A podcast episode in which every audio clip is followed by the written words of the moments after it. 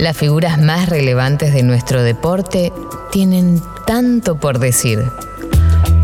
Mario Cordo te invita a redescubrir a tus ídolos. Tanto por decir. En los primeros años del actual milenio, se transformó en profesional con destacadas actuaciones en singles, llegando a ser el mejor tercer tenista del país detrás de Juan Martín del Potro y Pico Mónaco en el 2009. En el año 2010 hizo su debut en el equipo de Copa Davis en la serie frente a Francia. Tres años más tarde, confirmó su gran momento tenístico venciendo en la final de Viña del Mar al mismísimo Rafael Nadal. Hoy ocupa el cuarto puesto en el ranking de dobles y se posiciona como uno de los mejores doblistas de la historia de nuestro país. El invitado de esta semana, en tanto por decir, es Horacio Ceballos. Bien, bien, muy bien. Bueno, justamente como lo decías vos, acá en el medio de la competencia, jugando acá en México, un torneo que realmente es muy lindo para todos nosotros, eh, lo disfrutamos un montón todos los años pero este año más aún porque dentro de la burbuja que nos toca vivir día a día, este torneo no lo sentís tan así, ya que te dan la posibilidad de, poder ir a, una pileta, más allá de que no podemos llegar al mar, que, está prohibido porque es como una especie de, área pública, sí podemos disfrutar un poco al, aire libre, usar las piletas y eso, cosa que en otros torneos no, no, es tan fácil. Acapulco es un, un torneo que habitualmente a los argentinos le, no, digo, no digo por los resultados, pero sí por el placer que les da escuchándolos a ustedes. Me, parece que, es una, fecha que ustedes siempre esperan con ansiedad. Sí, tal cual, tal cual, porque los partidos se juegan tarde, eh, arrancan a partir de las 5 o 6 de la tarde, entonces durante el día uno intenta entrenar temprano, después te vas un rato a la pileta porque hace bastante calor, después descansas y, ya preparas el partido, ¿no? Y también como no tenés que jugar todos los días y hay quizás algún día libre en el medio, como me está pasando en el día de hoy, tenés un poquito más de tiempo ocio como para, para, pasarla bien. En la primera nota que hago con vos, por eso no, me, no quise ser tan confianzudo, yo no sé si alguien te dice Horacio. Yo te dije Horacio cuando empezó la nota, para mí, para todos es cebolla, digamos. Sí, sí, sí, sí. Más, más que nada cebolla, pero, pero no, por supuesto, no.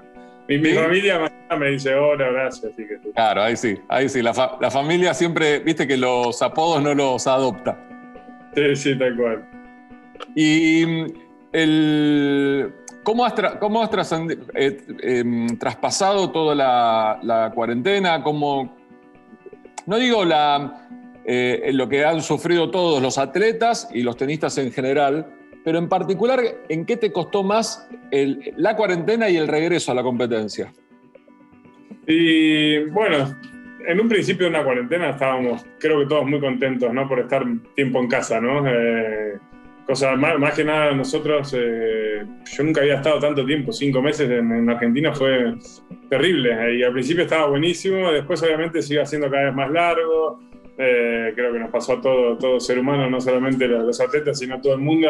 Nos pasó que se hizo realmente muy largo y, costoso, pero eh, fue lindo disfrutar tiempo en casa y yo creo que me sirvió para, para ver crecer a mis hijos, a mi hijo más chiquito especialmente, siempre me tocaba estar dos semanas y viajar dos o viajar tres. Eh, entonces tuve la oportunidad de, estar mucho tiempo con él y eso me, gustó. Por supuesto extrañaba trabajar, necesitaba volver a, los viajes para, no solamente jugar, sino también económicamente poder seguir eh, eh, ganando un poco de plata, ¿no? ya que habían sido muchos meses sin, sin poder competir. Así que costó quizás los primeros torneos, el hecho de, haber estado tanto tiempo inactivo, de, volver a meterse en la competencia y volver a agarrarle el gusto a, los viajes. Eso sí fue un poquito más costoso que, en otras oportunidades cuando solamente parábamos un mes y medio, por ejemplo. Y, te pregunto algo que no lo había pensado. Eh, ¿es, más dificultoso volver a ponerse en ritmo en dobles que en singles?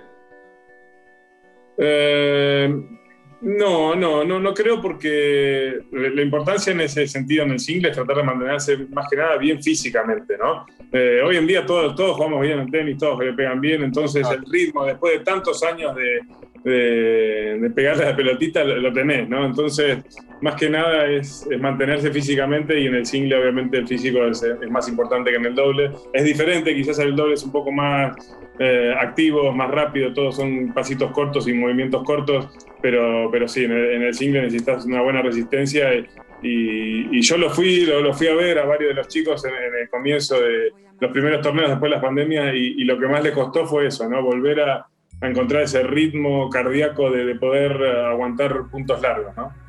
Sí, lo, pensaba porque si bien como decís vos que es más explosivo el doble, también hay una cuestión como de coordinación, de, estar, eh, como decís vos, digamos, la cuestión de, eh, voy a agregar a, como yo como chambón, vos como palabra autorizada, entre el 1 y el 100 del tenis quizá no haya tanta diferencia. Los pequeños detalles hace que haya esa diferencia, no tenísticamente ni físicamente, pero eh, en el doble también ocurre, digamos, la cuestión de, la coordinación, de, la conexión que tenés con tu compañero.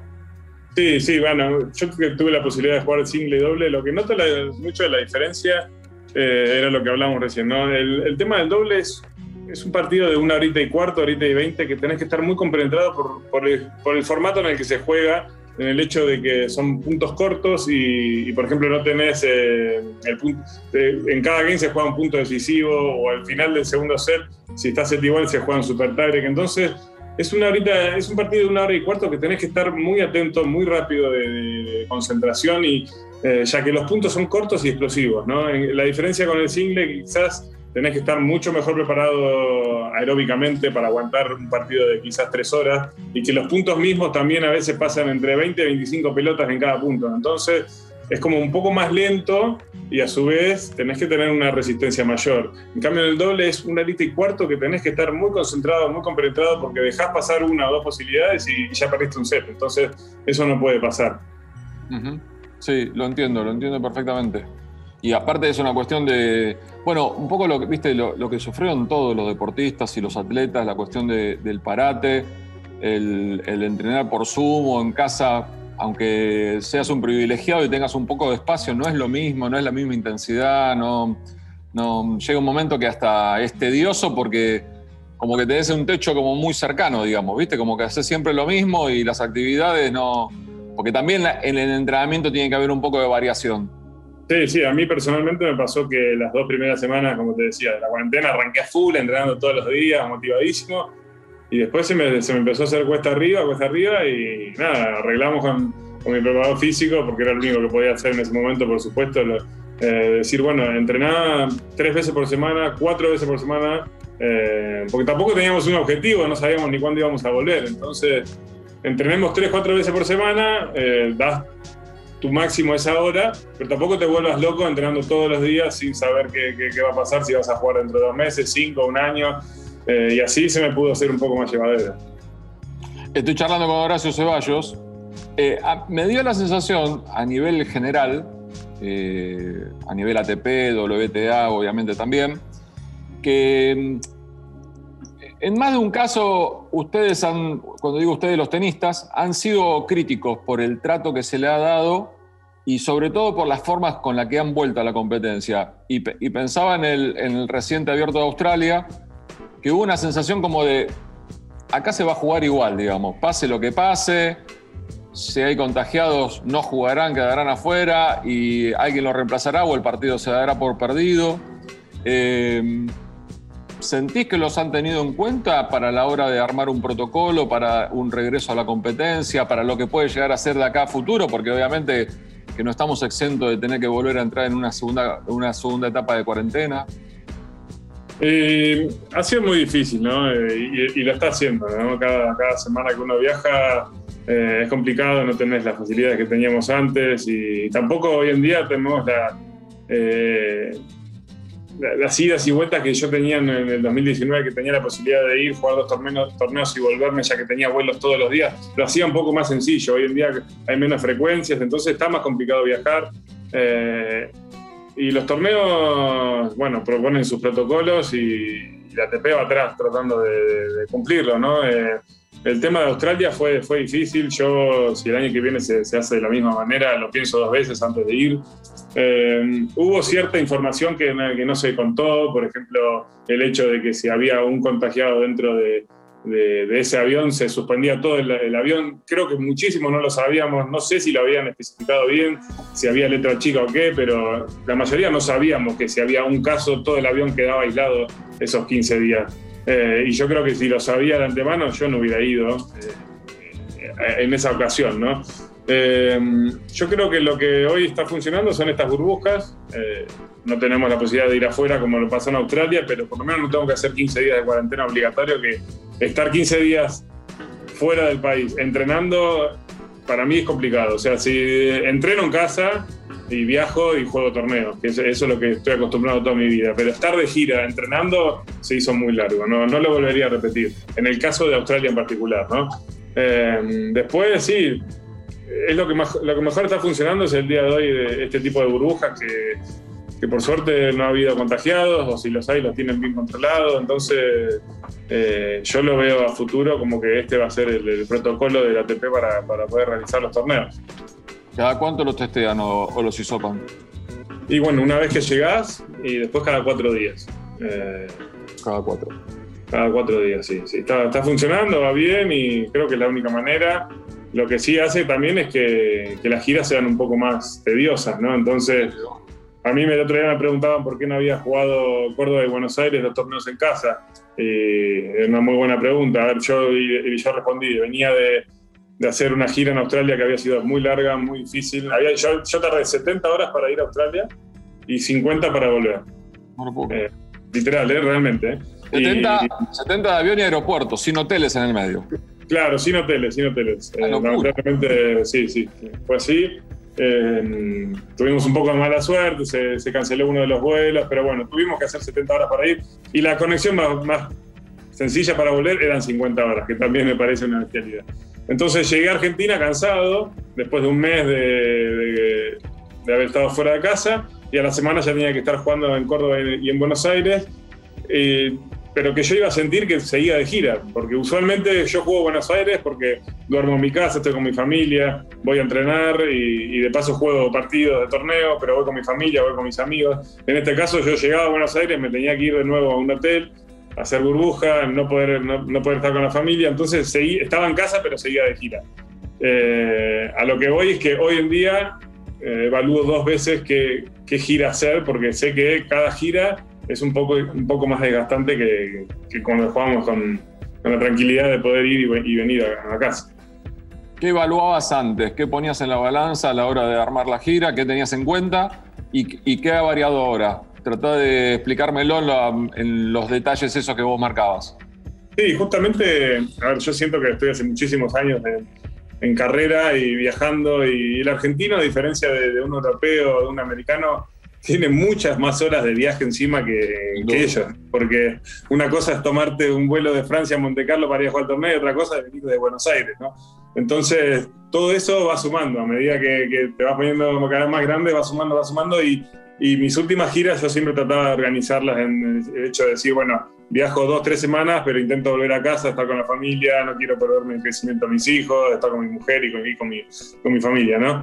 Entonces, eh, las, las, las, giras eran organizadas así, tratar de, hacer dos, tres semanas de torneo para poder volver dos o tres semanas. Hoy en día está un poquito más difícil, pero intento tratar de mantenerlo. Sí, y, también está esto que decías vos, la cuestión de, la, de las problemáticas que pueden llegar a aparecer en un viaje o en el armado de, de la eh, de la convivencia que pueda llegar a tener en el lugar del destino del, torneo? Y sí, sí, porque cada, cada, el, tema con el, problema con el tenis es que, se juegan en, 100 países, hay, torneos en todos lados. Entonces, cada gobierno tiene su protocolo. Entonces, ese es uno de los problemas que tiene la ATP, que, realmente la tiene muy difícil, ¿no? Porque hay que adaptarse a cada protocolo de, de los países.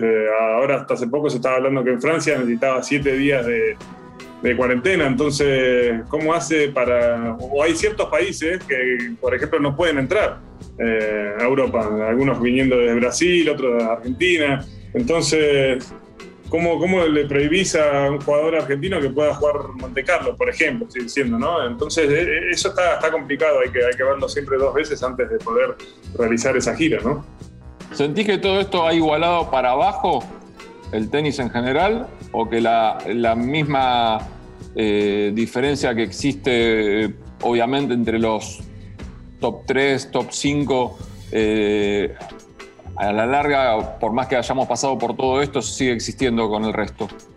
No, no, yo creo que el nivel sigue igual. Eh, la ATP está tratando de buscar la mejor manera de satisfacer a todos y tratar de que no se pierda el tema de, los puntos y el ranking. Eso es importante porque tampoco podés obligar a, un jugador a ir a jugar un torneo que, que tiene que, no sé, tenés que defender mil puntos y, tenés que ir a jugarlo obligadamente. No, en esta, bajo, bajo estas circunstancias no puedes obligar a nadie a jugar. Entonces la ATP está tratando de buscar esa, eh, ese equilibrio con el tema del ranking. Y después eh, no creo que haya igualado el nivel, ¿no? Cada uno sigue con su nivel y cada uno sigue tratando de mejorar y, y por eso se ven los ganadores. Eh, en las últimas instancias, no sé, en Australia te lo ganó Djokovic a Medvedev, que hubiera sido lo mismo si hubiera habido pandemia o no, porque son jugadores que ya vienen marcando un cierto nivel hace, hace mucho tiempo.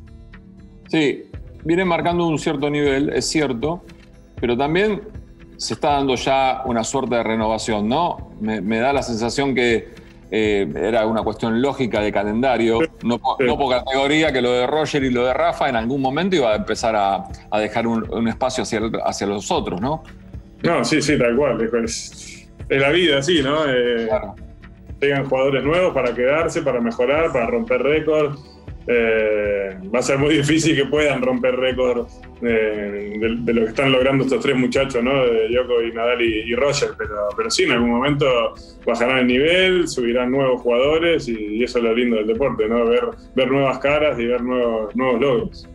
Vos sabés que yo no estoy tan de acuerdo con vos que los récords, estamos en una época, viste, que los récords se van rompiendo casi cotidianamente, semana a semana. Y si bien lo que hicieron estos tres tipos ha marcado probablemente la, mayor competencia eh, entre dos o tres, entre tres, de la historia del tenis, eh, por los números que han conseguido, también los que vienen, viste, le pegan más rápido, le pegan más fuerte, no, no, sí, tienen más resistencia. Yo no digo que no se rompan, yo digo que la van a tener difícil, ¿no? Pero como hemos visto a lo largo de la historia, siempre, siempre ha venido alguien un poquito mejor, ¿no? Eh, en, todo, en todo deporte, ¿no? No, por supuesto, seguramente quizás de acá a 20 años veamos, ojalá, ¿no? Que, un chico argentino se ganó 25 ojalá. ¿Quién te dice? Ojalá, ojalá. Y escucha, y, no te digo en 20 años, pero en 5 o en 10 años, que es, que es mucho más cercano.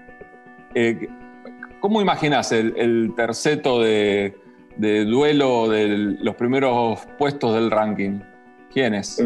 ¿En cinco años? Eh, estoy haciendo cuentas a ver qué, edad van a tener Djokovic. Sí, sí, más o menos. Porque ah, a Djokovic, eh, va a estar ahí todavía, no, bueno, va a tener creo que 38, 39, ¿no? Eh, y bueno, Medvedev, lo veo a Medvedev. Me gusta mucho Aliasim, el canadiense, me parece un jugador galáctico y una mente privilegiada.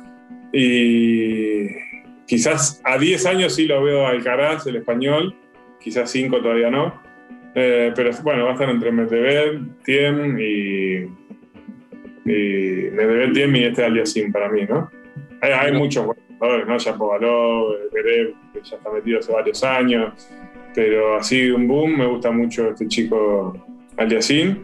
Y como te digo, a 10 años sí lo veo a Alcaraz y a Musetti, el chico que ganó ayer a, a, Schwarman como, como muy buenos Habla muy, bien, de él.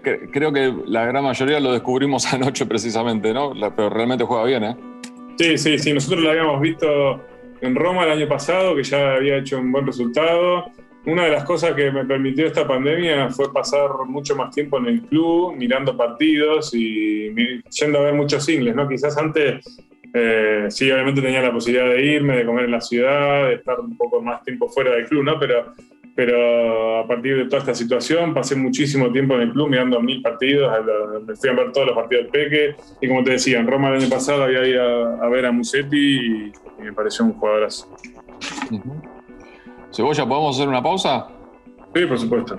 ¿Sí? Y después seguimos charlando con Horacio Ceballos, él en Acapulco, yo desde Buenos Aires. Mario Cordo te invita a redescubrir a tus ídolos. Tanto por decir. Cebolla, ¿cómo es que se toma, se llega a tomar la decisión de mm, darle un poco más de energía de lo habitual al doble que al single? Bueno, en mi caso particular, a mí me gustó jugar el doble toda la vida, ¿no? Eh, y siempre sentía el hecho de que podía llegar a lograr mm, tener más logros que en el single, ¿no? Yo siento que sentí, yo siento que tuve una carrera muy linda de single, eh, di todo de mí, di cada entrenamiento, cada partido, eh, tuve buenos resultados, pero yo sentía que en doble podía lograr cosas que en el single no iba a poder lograr, ¿no? Tratar de estar dentro de las finales de un Grand Slam, tratar de estar top 10.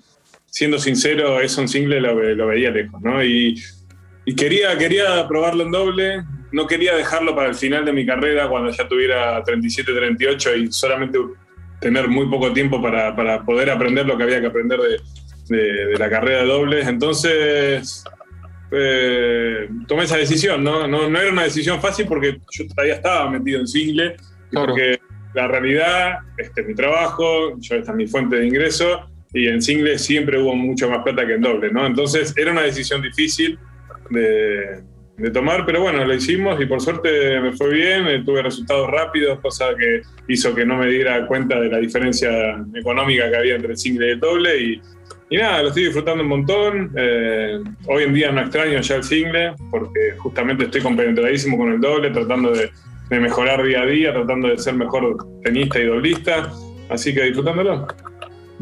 ¿Y qué, cuáles son las, los cambios sustanciales que uno tiene que hacer al juego eh, cuando, sobre todo en el primer nivel, ¿no? No, no te digo lo, los cuatro amigos que alquilamos una cancha para el fin de semana, pero sí para el primer nivel, digamos, que obviamente esto que hablábamos anteriormente, la cuestión de los detalles, la cuestión de pequeños movimientos y pequeñas cuestiones son muy importantes para el resultado final de un partido. A ver, hoy en día cualquier singlista puede jugar muy bien doble, ¿no? Porque por el nivel de tenis que tiene un singlista, ¿no? Eh, pero es el mismo consejo que le doy a mis amigos, como decías vos, eh, lo que intenté mejorar yo, ¿no? Ir a buscar la pelota, ¿no? no tenerle miedo, ser más valiente. En el doble tenés que, estoy en la red y, y quiero que la pelota me venga a mí, ¿entendés? No, no, no es que, bueno, ¿Viste cómo pasa cuando juegas un, un, doble un domingo, ¿no? Que, que, vos ves pasar la pelotita entre el jugador de fondo el otro de fondo y se tiran globos y pasa? No, es, es el de la red tratar de estar ahí metiéndose, tratando de buscar la pelota, tratando de hacer jugadas con tu compañero para que la pelota le llegue al de la red, que es el que más fácil la tiene. Eh, esas son las cosas que fui tratando de, de adquirir, ¿no? Eh, quizás cuando jugaba single y jugaba dobles, eh, era más de pegarle de fondo y pegarle, pegarle y tratar de hacer daño de fondo. Hoy en día intento ser un poco más valiente en el hecho de, ir a buscar la pelota, de tratar de meterme en la red. Eh, después mejoré, traté de mejorar mucho la parte de la evolución, ya que hoy en día todos los jugadores sacan a, más de 200 kilómetros por hora. Entonces hay que intentar hacerlo jugar al rival, ¿no? Para, para poder hacerlo sentir un poco de presión, ¿no? Y, bueno, eh, más que nada eso, ¿no? Tratar de, como fui singlista y siempre creo que tuve una buena base desde el fondo de la cancha, de la cancha tratar de, mejorar un poco más con el juego de red. Claro, y, se da la cuestión de, que los un top ten de, de, single es difícil que participe en un doble, o por lo menos que tenga una, una participación eh, exitosa, constante, sí, sí. constante, o exitosa en doble. Eh, se da por la cuestión de lo que exige el doble también, que no se lo puede tomar como una cuestión de en el rato libre. Yo me acuerdo perfectamente en una época que, bueno, a vos mismo te pasó, terminabas de jugar el single y aunque hayas ganado te ibas a jugar al doble y, y, capaz que habías corrido tres horas en el single y te ibas a jugar al doble y te alcanzaba. No sé si ahora te alcanza con ese ratito.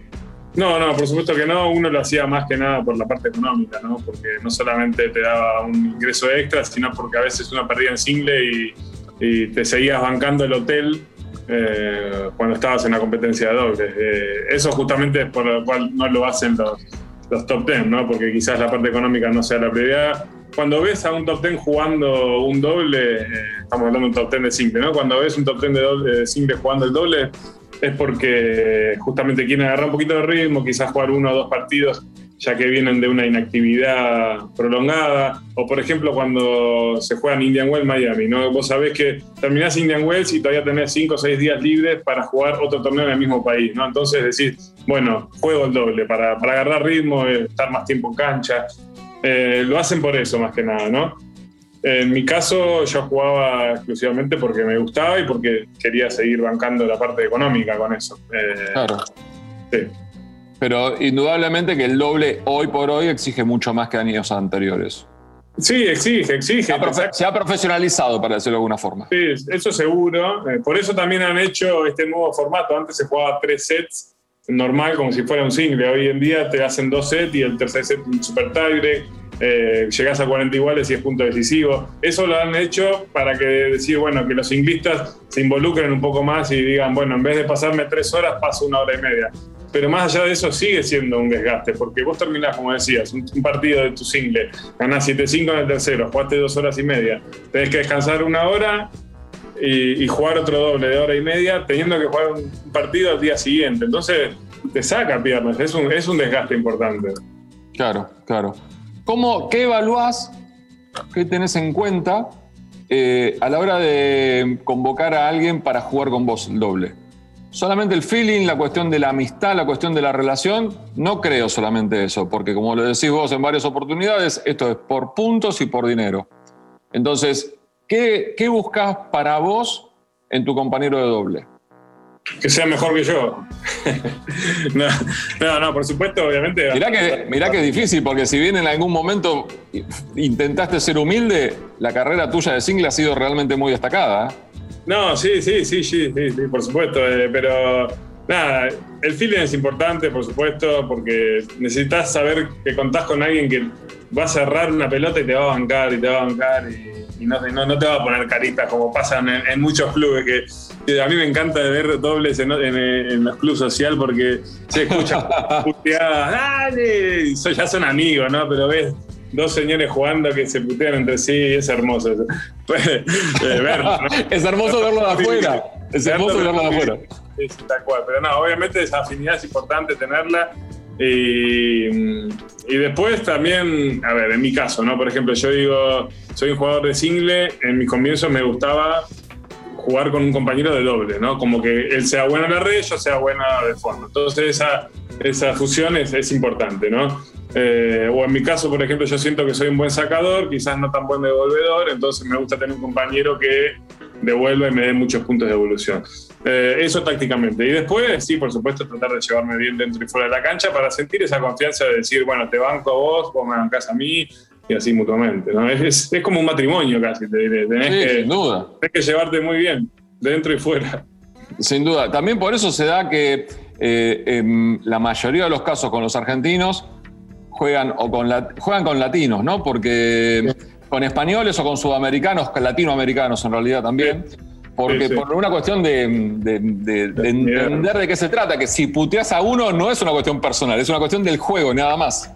Sí, sí, sí, tal cual. A mí me pasa. Yo he jugado con chicos, me ha ido bien, ¿eh? he jugado con, chicos europeos, pero después cuando estamos fuera de la cancha, cada uno está en su vida, que, que, no significa que no te vaya bien igual, ¿no? Pero, por ejemplo, yo he jugado con Machi González, eh, ahora con, con Marcelo Canolés, y, estamos dentro de la cancha y nos, reímos y salimos y seguimos hablando de fútbol, de, todo, ¿no? Entonces eh, está buena esa conexión.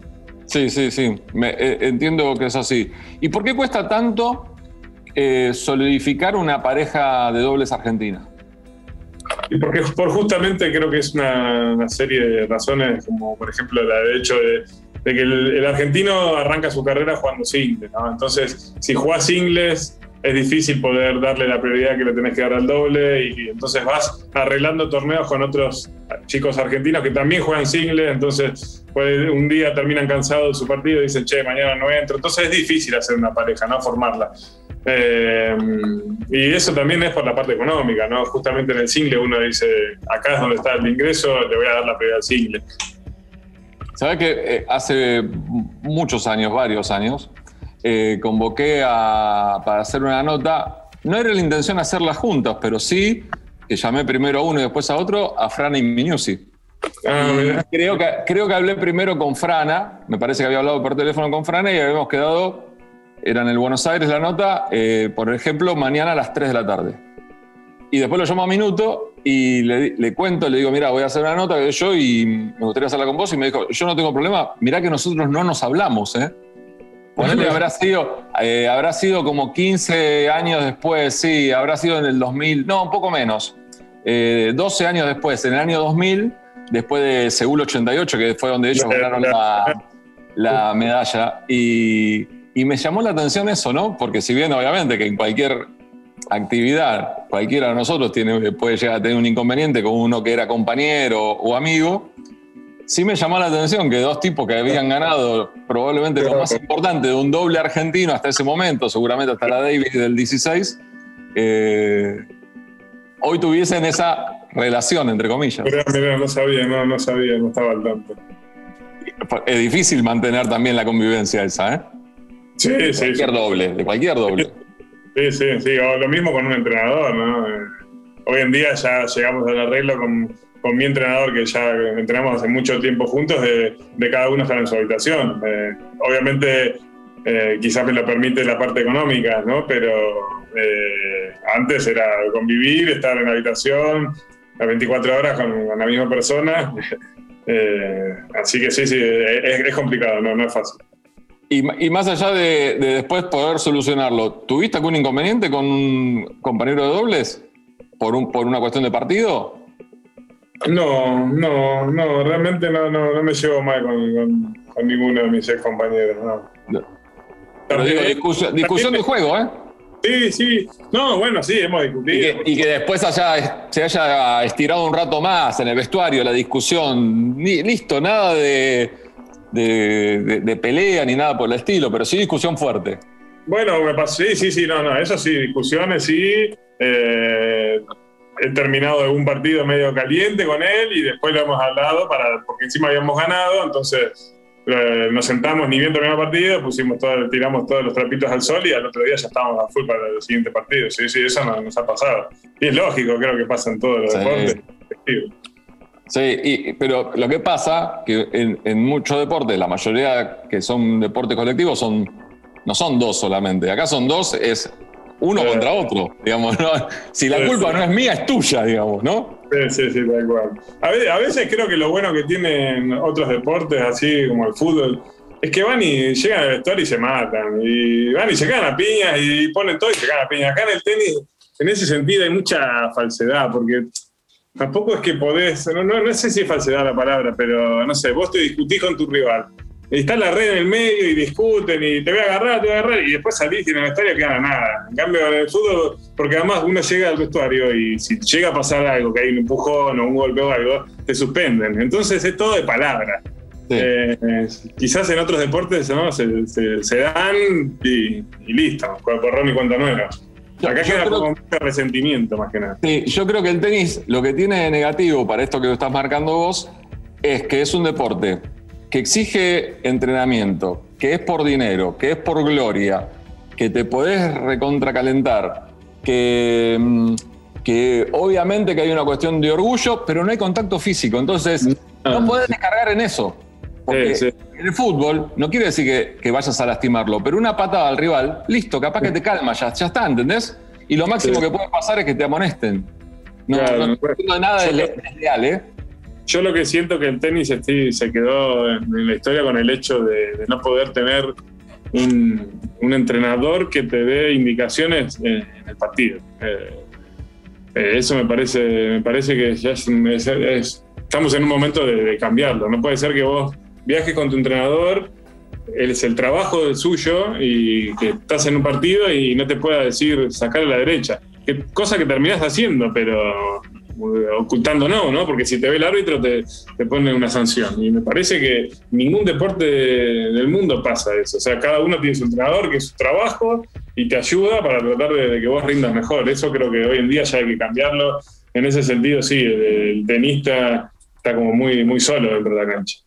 ¿Y, y cuáles son las razones que dirime la ATP para, para mantenerlo?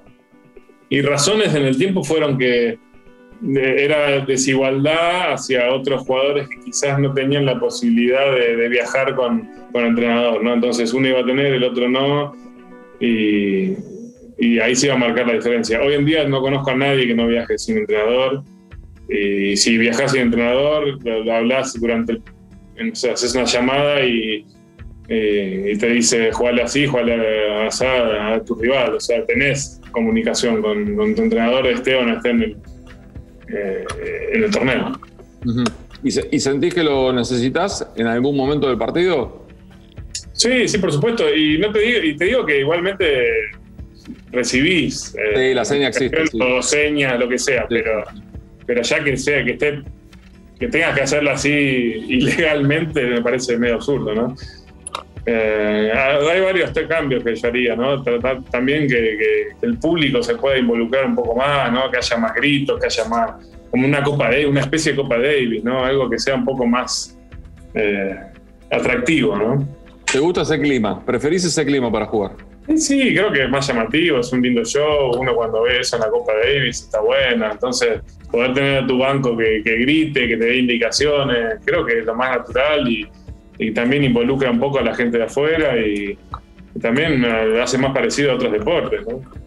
Sí, sí, en, eso, en eso estoy de acuerdo. Cebolla, ¿podemos hacer la última pausa? Dale, dale, vamos. Sí, escuchamos un poquito de música y sigo charlando con Horacio Ceballos. Mario Cordo te invita a redescubrir a tus ídolos. Tanto por decir. Cebolla, ¿cuánto te dolió en su momento quedar afuera de la Davis en el 2016? Mirá, eh, Primero, antes de dolor, fue un alivio gigante cuando Argentina ganó. Yo te, voy a ser sincero, no, tengo nada que, ocultar. A mí, cuando ganó Argentina, me dio mucho alivio porque fueron muchos años, muchas finales, una espina muy grande. Yo me cruzaba con un montón de gente que decía, eh, Argentina, la Legión, ¿cuándo, van a, ¿cuándo vamos a ganar? ¿Cuándo vamos a ganar? Entonces, cuando se ganó, fue un alivio gigante. Eh, yo en ese principio de año no, no jugué la primera serie porque fue decisión propia, eh, ya que había que ir a jugar a Polonia y yo estaba, estaba 115 poner en single y yo me quería meter top 100. Y a su vez estaba a punto de nacer mi hija y no quería estar mucho tiempo fuera de, casa, ¿no? Entonces estaba entre que quería jugar torneos para poder volver a estar 100 y volver a, ganar plata grande y también estar en casa para, para, estar los primeros meses con mi hija. Entonces esa fue la decisión por la cual no, no fui parte de, esa primera serie contra Polonia. Eh, después, obviamente, sí, me hubiera encantado estar en la final, no te voy a hacer, eh, no, voy a mentir con eso, ¿no? Eh, me hubiera encantado. creo que, le escribí también a Orsa para decirle, che, yo estoy, si hay que estar, estoy, que de sparring, lo que sea, me encantaría ir. bueno, no, no se pudo, pero, te juro que fue alivio, te juro que fue alivio habla bien de vos y también de, la necesidad, porque indudablemente que a esa altura no, había otra palabra, de que Argentina pueda ganar la Davis. Sí, sí, obviamente, como te digo, te soy sincero, estaba triste, me hubiera encantado poder estar ahí y ser parte del equipo ganador, pero, pero bueno, fueron decisiones que tomé en ese momento, no me arrepiento para nada y, te digo que, me dio mucha alivio y satisfacción que se haya ganado finalmente, ¿no? Fue alivio, mucho alivio. Eh, el, hecho de, que sean cuatro los nombres involucrados, junto con Daniel Orsanico, obviamente, de, haber ganado la, Copa, los pone en un escalón diferente al resto de la historia del tenis argentino? No creo, por, lo menos a mí personalmente no, pienso que, cada, sean mejores que, que otros por haberlo logrado. Obviamente eh, soy amigo de, todos ellos y me pone muy contento y cuando he escuchado sus anécdotas de, ese, año eh, están súper orgullosos y no, y no puede ser menos, pero no, creo que, sean más que, otros jugadores. Eh, creo que el tenis argentino cuenta con un gran libro de, supercampeones y cada uno personalmente tiene que estar tranquilo de, haber logrado lo que se logró personalmente y ser parte de, del tenis argentino por todo el conjunto de, logros que hemos tenido cada uno de nosotros. Sí, se ha, mantenido, digamos, en algún momento hasta pensamos que lo mejor había pasado y porque en algún momento tuvimos dos top five, ¿no? Con, con Vilas y Clerc. Y sin embargo, después, no solamente por resultados individuales, sino también por, por, esto, por, por, la posibilidad de ganar una Copa Davis, en donde probablemente, no sé si coincidís conmigo, hubo momentos y series en donde Argentina era más favorita que el rival, ¿no? Y sin embargo, en esta, en esta que era realmente eh, dura la serie, la terminó, terminó consagrándose de visitante con muchas, con muchas cuestiones deportivamente eh, adversas. Sí, sí, muchísimas, muchísimas. Eh, creo que fue, era uno de los años que, como decís vos, hubo otros años que éramos mucho más favoritos que, que esta de 2016 y se ganó, ¿no? Bueno, del Potro jugó unos partidos increíbles y los chicos también. Cada uno ganó y aportó lo que tenía que aportar y, se pudo lograr. ¿Cuándo, eh, cómo, cómo, uno puede tomarse, cuánta ilusión se puede hacer uno, cuánto, cuánto uno puede proyectar con, con el futuro, valga la redundancia, del tenis argentino? Y siempre, eh, la cantera del tenis argentino siempre, siempre tiene buenos jugadores. Uno tiene que tratar de, olvidar y de desconectar un poco la cabeza de la legión que pasó, que fue increíble, o del mismo del Potro que, se sigue ahí manteniendo eh, y viva esa ilusión de, que vuelva y gane. A, lo que puede pasar en el futuro, ¿no? Creo que tenemos que tratar de, a veces a mí mismo me pasa que, que uno pone mucha presión en, los jugadores que ves hoy en día, ¿no? Pero jugadores vamos a tener siempre. Tenemos, el tenis es, un deporte muy importante para nosotros, para, para el argentino, y siempre va a aparecer jugadores. Eh, lo que sí va a ser muy complicado que, que, puedan tener tantos resultados como tuvo la Legión o como lo tuvo Juan Martín. Eh, pero bueno, el Peque no deja de sorprendernos, está ahí top 10, después tenemos a Guido que lamentablemente por varias circunstancias hoy en día que no le favoreció, no puede estar en el circuito, pero, también es un gran jugador y, esta gira de Sudamérica que acaba de pasar, vimos que tenemos buen futuro con, los hermanos, Cerúndolo, con, con Bagni que está volviendo, con Baez que viene de más abajo y, me estoy olvidando seguramente de muchos jugadores que, que me gusta seguirlos y, que seguramente tengan un lindo futuro. Sí, y que, y que siempre aparece algún tapado o alguien que uno creía que no era que no iba a conseguir tan buenos resultados, ¿no? Siempre, siempre, tiene eso el tenis argentino. Y sí, eso, esa es la historia del hambre personal que, aparece, ¿no? no solamente del talento. ¿no? El jugador que quizás cuando es, juvenil no, tiene tantos resultados, pero tiene un hambre de gloria importante que lo termina destacando años más tarde. ¿no? Sí, sí, aparte hay una cuestión de una continuidad, de una cuestión de, yo creo que es una cuestión de un poco de reflejo en ustedes, en los más grandes, un poco de, orgullo, de amor propio, de hambre, de, un talento innato, porque indudablemente que algo de talento hay en, una actividad deportiva de, elite y de primer nivel y que, nos ha servido para mantenernos, ¿no? Y en, algún momento, bueno, como, como nos pasó en, en un Roland Garros, tres semifinalistas argentinos, digamos, ¿viste? Es una cosa son cosas muy difíciles de igualar, porque la vara quedó muy alta, no porque lo que venga sea menor que lo que, pasamos.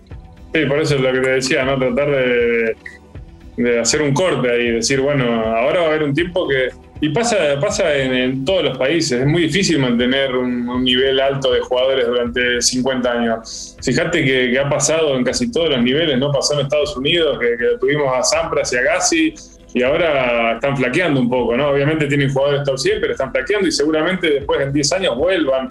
Eh, en España ha pasado lo mismo, en un momento teníamos 10 top 100 y ahora quizás les quedan dos o tres y, dentro de 10 años haya uno solo y después vamos a volver. Eh, es, más que normal que pase, muy difícil. ¿no? Sí. ¿Qué, qué, imaginas eh, no, digo que le ponga fecha, ni mucho menos, ni yo te estoy retirando, pero sí que imaginás vos para tu, para cuando llegue el momento de, que te retires de la actividad. Y si tengo que hablar de fecha, se me hace difícil, quizás sean dos, tres, cuatro años. Lo que sí es el día que, ya no lo disfrute tanto como el día de hoy, eso va a ser el día que voy a parar. El día que me cueste a ver, eh, los viajes a veces me cuestan, te soy sincero, me cuesta salir de casa, especialmente cuando me tengo que despedir de mi familia, eso me cuesta, pero una vez que, llego al torneo y estoy entrenando, jugando mi primer partido, lo disfruto un montón como, como hace 15 años atrás. Pero el día que pierda ese, ese fueguito va a ser el día que, que, pare, ¿no? ¿Y, ¿Y el día después qué? Y el día después, algo relacionado con el tenis vamos a hacer. No me veo viajando como entrenador las mismas semanas con, la, con, estoy viajando hoy en día como jugador, pero, pero sí algo relacionado con, lo que sé hacer, que, es el tenis.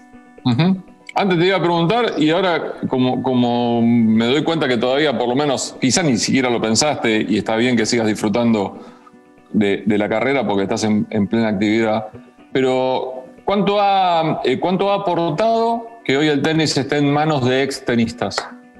Perdóname, no, escuché, no escuché. ¿Cuánto ha aportado para el tenis, para la actividad que en la Argentina, que el tenis esté en manos de ex tenistas? Y bueno, es, importante, ¿no? Creo que, en este momento sería no estoy muy al tanto, pero sería importante que haya una fusión entre extenistas y, y buenos empresarios, ¿no? Eh, quizás porque justamente el tenis es un deporte que necesita de, de sponsor, necesita de gente que, que, aporte plata, pero también a su vez esa combinación de extenistas que han vivido el circuito durante muchos, muchos años. Entonces, creo que, está bueno. Eh, yo las veces que he hablado con los chicos, eh, eh, he sentido que, obviamente están en el circuito y están en el tema hace, hace mucho, muchos años y pueden aportar, especialmente para lo que hablamos anteriormente, que es es el, es el futuro, ¿no? Creo que, un Franco Gilari tratando de ayudar a, a juveniles es algo fabuloso, eh, eso es importantísimo, pero a su vez necesitas de gente que, que esté también en, en, los negocios, ¿no? Porque no deja de ser un, una empresa y un trabajo este deporte. Sí, y porque requiere dinero, sobre todo requiere sí. dinero para, para, para, competir, para estar, para estar eh, en, en en los primeros planos, sobre todo en, los primeros, en las primeras épocas, en los primeros años.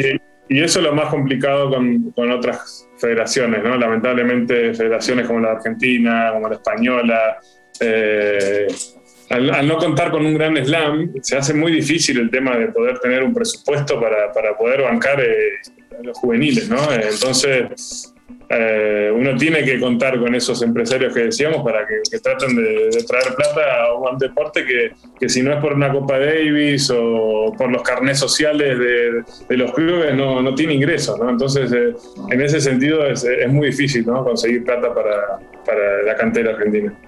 Hoy ningún club puede mantenerse con la cuota social de, claro. por más que sea una gran masa societaria, digamos. Y, y, lamentablemente una de las cosas que trajo la cuarentena es la cantidad de gente que se ha bajado precisamente de los clubes. Sí, sí, sí, por eso no, no, es, un trabajo muy difícil que tienen eh, desde la asociación, ¿no? Uh -huh. Cebolla, agradecerte muchísimo por el tiempo, no, no, solamente por el tiempo, que te lo agradecería en cualquier momento, sino también porque estar en, en plena competencia, más allá que seguramente te, te, ayudé a llevar un poco el hastío de la tarde, pero... pero... Te sacaste un rato de pileta, eso sí, te voy a ser sincero. Mirá, Mira, no, no, estaría nada mal en Acapulco. Acá estamos entrando en el otoño, así que aprovechalo porque cuando vuelas sí. a Buenos Aires me parece que te vamos a contar de cómo fue el verano, nada más. Que creo que ya, creo que lamentablemente terminó. Te mando un gran abrazo y que sigan los éxitos. Bueno, muchísimas gracias, dale. Espero que hablemos pronto. Ojalá, ojalá. Te mando un gran abrazo. Gracias. Tanto por decir. Una charla entre amigos.